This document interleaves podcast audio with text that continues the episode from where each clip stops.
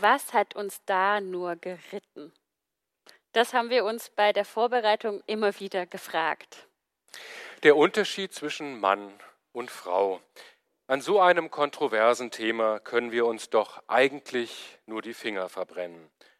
Einschlägige Diskussionen eskalieren regelmäßig. Eine unbedachte Formulierung oder unpräzise Frage und schon brennt die Lunte und das Ganze fliegt einem um die Ohren.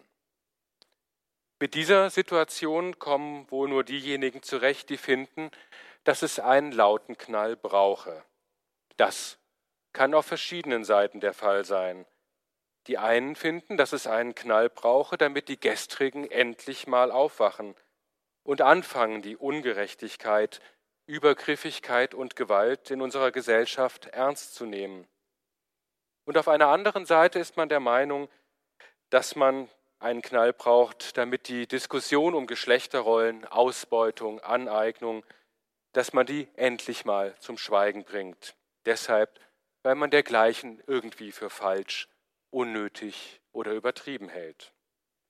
Ja, und dann gibt es noch eine dritte Gruppe, die es gar nicht so mit der Knallerei hat.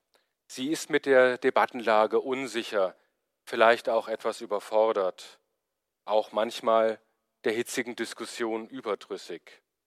Das sind meist oder gar nicht so selten diejenigen, die sich eigentlich für weltoffen und für modern halten und die Gleichberechtigung grundsätzlich befürworten.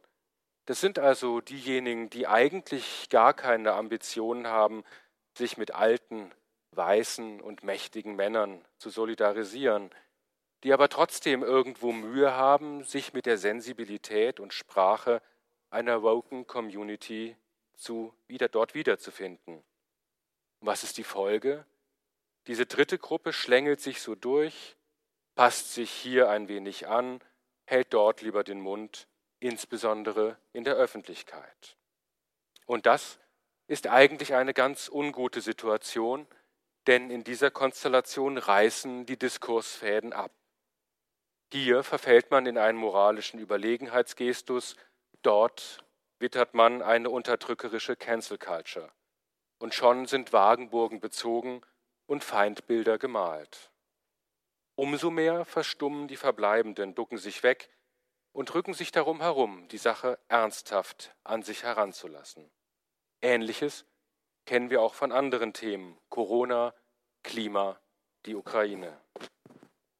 Solche Konstellationen sollten uns eigentlich nachdenklich stimmen. Denn unsere Gesellschaft funktioniert nur, wenn wir miteinander kommunizieren, wenn wir Kontroversen miteinander verhandeln können. Wenn das konstruktive Streiten nicht mehr funktioniert, dann haben wir ein Problem. Dann ist der gesellschaftliche Zusammenhalt und das menschliche Miteinander in Gefahr. Warum also haben wir uns das Thema aufgehalst? Vor allem anderen eben genau darum, um nicht zu kapitulieren, um zu versuchen, thematisch eine Schneise zu schlagen, um Verständnis zu ermöglichen und natürlich auch, um nach dem zu suchen, was der christliche Glaube dazu beizutragen hat. Denn das ist uns wichtig, dass der Glaube weder für konservative Zwecke instrumentalisiert wird, noch dass versucht wird, ihn sozusagen mit dem Bade einer endenden Epoche ihn auszuschütten. Um die Situation besser zu verstehen, mache ich erstmal noch mal einen Schritt zurück. Ich beginne also mal bei der Frage der Gleichberechtigung und Emanzipation. Zur Erinnerung. Das Frauenwahlrecht gibt es in der Schweiz auf Bundesebene erst seit 1971. Bis 1976 brauchten Frauen hierzulande die Erlaubnis des Ehemanns, um einen Job annehmen zu dürfen. Erst seit 1992 ist eine Vergewaltigung in der Ehe eine Straftat und erst seit 2004 wird sie als Offizialdelikt behandelt. Und bis heute verdienen Frauen im Durchschnitt bei gleicher Tätigkeit und gleicher Qualifikation im Durchschnitt weniger als Männer. Hinter diesen dürren Fakten steht eine lange Geschichte mit vielen Kämpfen, mit Rückschlägen und Erfolgen.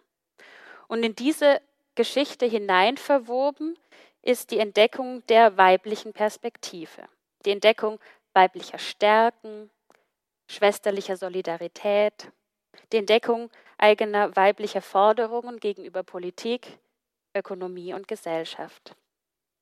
Und das, das hat auch die Kirche und die Spiritualität verändert. Vielleicht kennt ihr das. In der Kirche gab es irgendwann mal den Weltgebetstag. Ursprünglich hieß der auch noch der Frauen. Ähm, und da haben Frauen aus verschiedenen Ländern ihre eigene Lebens- und Glaubenssituation zur Sprache gebracht, die dann ökumenisch und international gebetet wurde. Das war was ganz frühe, eine frühe Frauenbewegung in der Kirche. Ähm, es entstanden dann Frauengebete explizite und Frauenliturgien, bei denen Leiblichkeit, Gefühle und Sinne, der alltägliche Lebensalltag, dass der da gewürdigt werden sollte. Feministische Theologinnen räumten die jahrhundertelange ähm, Diskriminierung aus, dass Frauen kultunfähig seien. Sie kritisierten das tradierte Gottesbild vom Herrengott und vom männlichen Erlöser. Und sie suchten nach einer geschlechtergerechten Sprache, nicht zuletzt bei der Bibelübersetzung. Und all das war extrem wichtig, weil es das Denken aufgebrochen hat, weil es den Glauben bereichert hat, weil es Frauen befreit und ihnen auch in der Kirche eine gewisse Gerechtigkeit wieder ähm, gebracht hat. Und die Männer? In dem Moment, wenn Frauen ihre eigene Perspektive entdecken und anfangen, sie zu formulieren, dann stellt sich doch die Frage, was dann mit der Perspektive der Männer ist. Es gibt einige Versuche, eine spezifisch männliche Spiritualität zu erkunden, aber in meiner Wahrnehmung hat das nie dieselbe Dynamik gewonnen wie auf weiblicher Seite. Hat das damit zu tun, dass Kirche und Gottesdienst sowieso schon so von der männlichen Perspektive geprägt sind? Oder damit, dass Männer schnell rollenspezifische Abwehrreflexe zeigen, dass man lieber über eine Dosenbier- und Sportwagen-Spiritualität karlauert, anstatt sich auf die eigene Verletzlichkeit und die eigenen Träume einzulassen? Oder hat es damit zu tun, dass manche Männer den Eindruck haben, dass sie bei der Frage nach Gleichberechtigung und Emanzipation sowieso am Ende als die Verlierer dastehen? Welche Motivation könnten Männer haben, sich darauf einzulassen? Ja, auch wenn viele Männer noch immer mit der Benennung ihrer eigenen Position Mühe haben, sind Emanzipation und die Entdeckung der weiblichen Perspektive definitiv eine Errungenschaft, würde ich mal sagen. Aber was passiert, wenn man nun diese beiden Perspektiven nicht nur gesondert anschaut, sondern sie in ihre Beziehung zueinander setzt? Es ist entlarvend, ähm, wenn man mal ganz spontan Eigenschaften sammelt, die man traditionell Männern einerseits und traditionell Frauen andererseits zuschreibt. Und da dürft ihr mir jetzt gerne helfen. Wenn man sagt zum Beispiel, also ich sage jetzt mal, ah, Männer sind doch rational. Dann sind Frauen. Genau, wunderbar. Wenn man sagt, ach, die Männer, die sind doch hart und aggressiv. Dann sind Frauen weich und sanft, genau. Ich sage mal, Männer sind gerne Helden. Was bleibt den Frauen? Hm? Heldinnen. Heldinnen, ja, aber als Gegenbild ne? mit Sterben. Sie müssen sich retten lassen. Wenn es Helden braucht, dann braucht es auch jemanden, der von dem Helden auch gerettet wird. Wenn man sagen würde, Männer, die zieht es in die Wildnis. Zieht es die Frauen? Ja. Zieht es ins Haus? Ja. Wenn man sagt, Männer, die sind Einzelgänger. Und Frauen sind? Gruppen, kommunikativ und sozial. sozial. Ihr könnt das gut. Ihr habt das drauf. Ihr habt es auch gut gelernt. Denn die meisten Hollywood-Filme zum Beispiel funktionieren nach genau diesem Schema. Es gibt zwei ziemlich klar umrissene Rollenmuster. Und das Interessante daran ist, dass diese beiden Rollenmuster streng symmetrisch aufeinander bezogen sind. Eigenschaften, die es auf der einen Seite gibt, die auf der einen Seite auftreten, darf es auf der anderen Seite nicht geben. Oder genauer, die eine Seite ist immer das Gegenteil zur anderen. Ist der eine rational, muss die andere emotional sein und umgekehrt. Zu so einer Ordnung sagt man, sie sei binär und antagonistisch, weil sie beiden Seiten sich gegenseitig ausschließen. Und sie ist eigentlich total statisch. Wir kennen, und ihr habt es unter Beweis gestellt, wir kennen alle dieses Muster. Aber wir kennen doch auch Beispiele, wo es anders ist. Wir kennen zum Beispiel diese. Ich kenne extrem nüchterne Frauen. Und ich kenne hochemotionale Männer. Ich kenne Frauen, die aggressiv sind, aber vielleicht greifen sie zu anderen Formen von Aggression, eher sozial kaschiert, vielleicht auch zu Gift. Ja, naja, und es gibt aber auch viele gehemmte Männer, die sich nicht getrauen, für ihre Bedürfnisse einzustehen oder die auch zu äußern. Ich kenne wiederum haufenweise Frauen, die gerne ihren Partner retten möchten. Ja, und ich kenne so einige Männer, die sich von ihren Müttern geretten lassen wollen. Und so weiter. Vielleicht oder ja, bestimmt kennt auch ihr solche Beispiele. Kurz gesagt, in der Realität ähm, gibt es eben Beispiele, bei denen das Muster eben anders läuft. Aber es gibt noch was anderes, was dieses klassische Schema problematisch macht. Gerade in Konfliktsituationen oder wenn es uns eben nicht gut geht, dann ähm, versuchen wir Menschen, unsere eigene Identität so zu stabilisieren, indem wir meistens auf möglichst simple Muster zurückgreifen. Und dann passiert es eben, dass Männer auf Teufel komm raus ihre Virilität, ihre Aggression, ihre Aktivität unter Beweis stellen müssen. Und so manche Frau flüchtet sich in eine passive Rolle, traut sich nichts zu und hofft, gerettet zu werden. Beides ist nicht hilfreich. Und zwar deshalb, weil diese schematischen Identitäten dann zu einem Gefängnis werden. Männer verzweifeln an ihrer Schwäche und greifen zum Alkohol.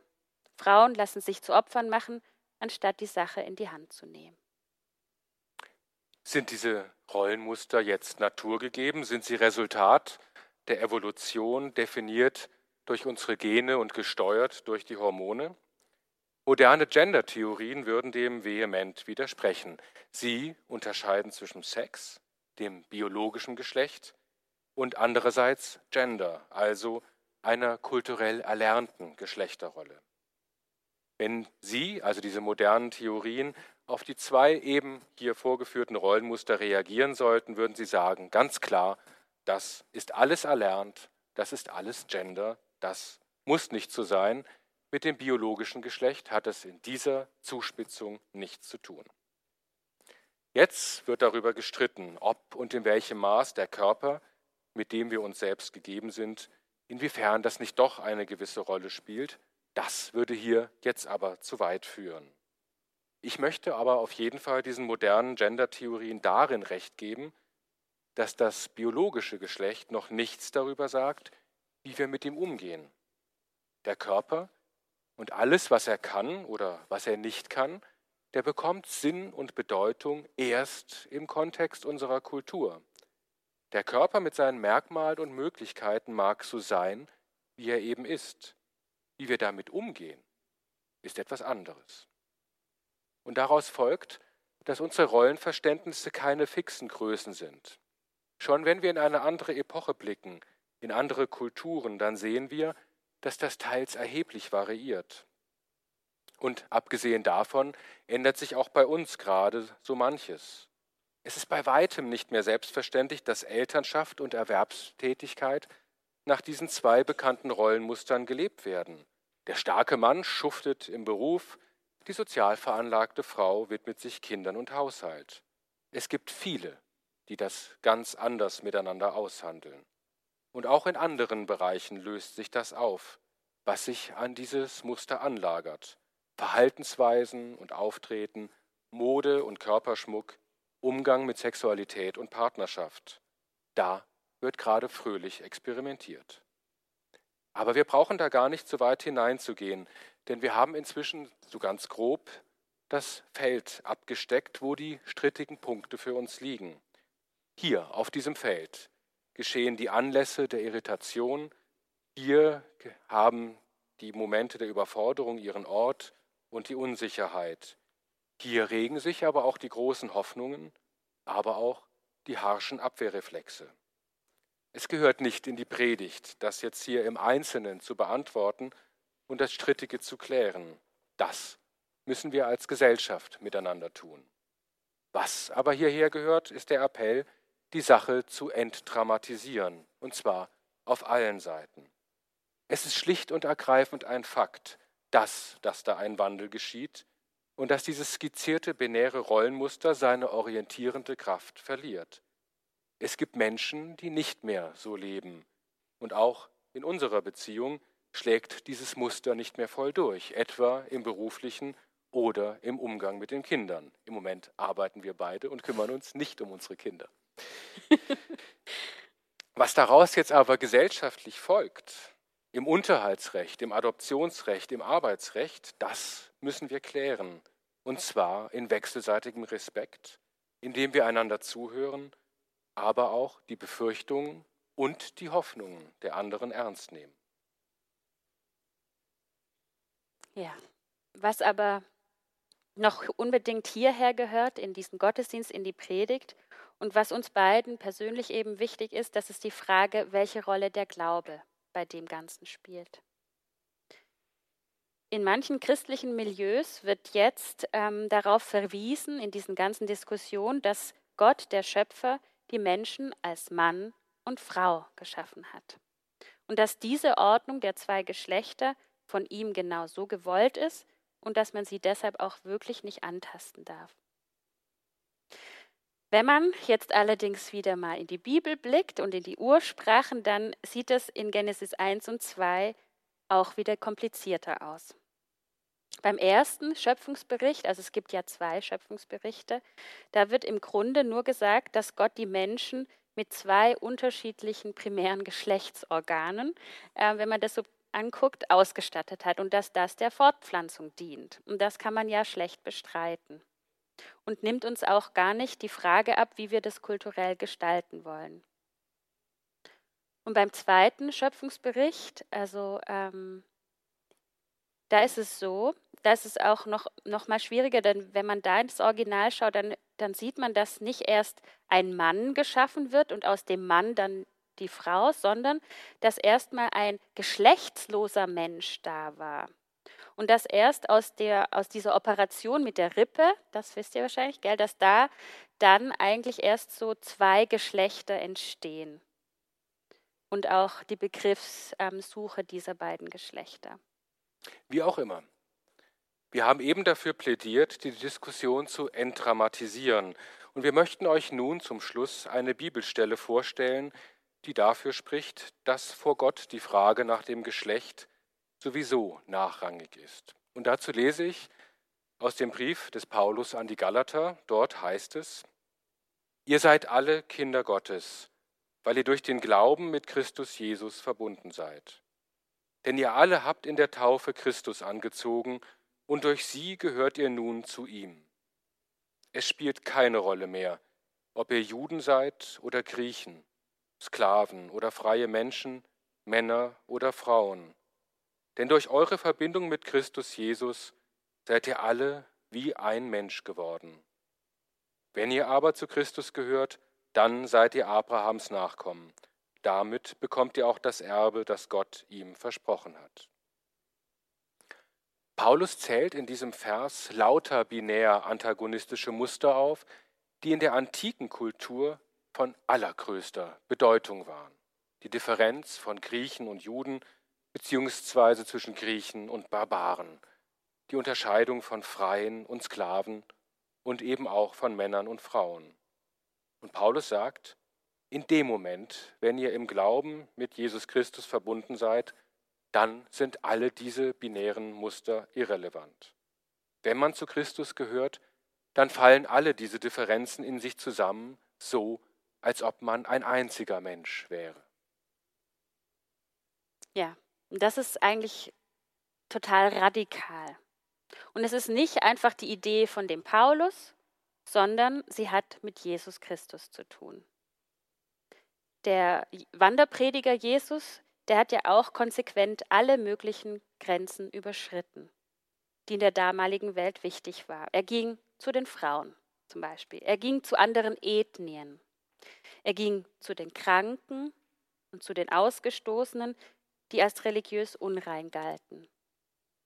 Und als wahrer Mensch und wahrer Gott hat er auch die metaphysischen Differenzen überwunden, die Grenzen zwischen Gott und Mensch, zwischen Himmel und Erde, zwischen Leben und Tod. Zugespitzt kann man sagen, dass in Jesus Christus zeigt sich Gott als derjenige, der alle Grenzen überschreitet und alle Differenzen überwindet. Egal wie wichtig sie uns als Menschen und unserer Kultur auch sein mögen.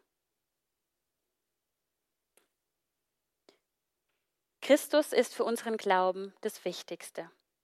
Und das heißt, die ganze Gender-Diskussion, so relevant und wichtig sie im Einzelnen auch sein mag, sie ringt um was, das für, für Christus und von ihm her von nachrangiger Bedeutung ist. Eine Ebene, auf der es einfach nur um ihn und um uns als Menschen geht und in der es gleichgültig ist, nach welchen Mustern wir leben, wie wir uns kleiden, wie wir arbeiten, wie wir erziehen und so weiter. Das spielt auf dieser Ebene gar keine Rolle. Entsprechend versöhnt, meinen wir, sollten wir auf die Debatte blicken und entsprechend versöhnt sollten wir, egal welche Position wir im Einzelnen in diesem Streit beziehen, miteinander umgehen. Amen.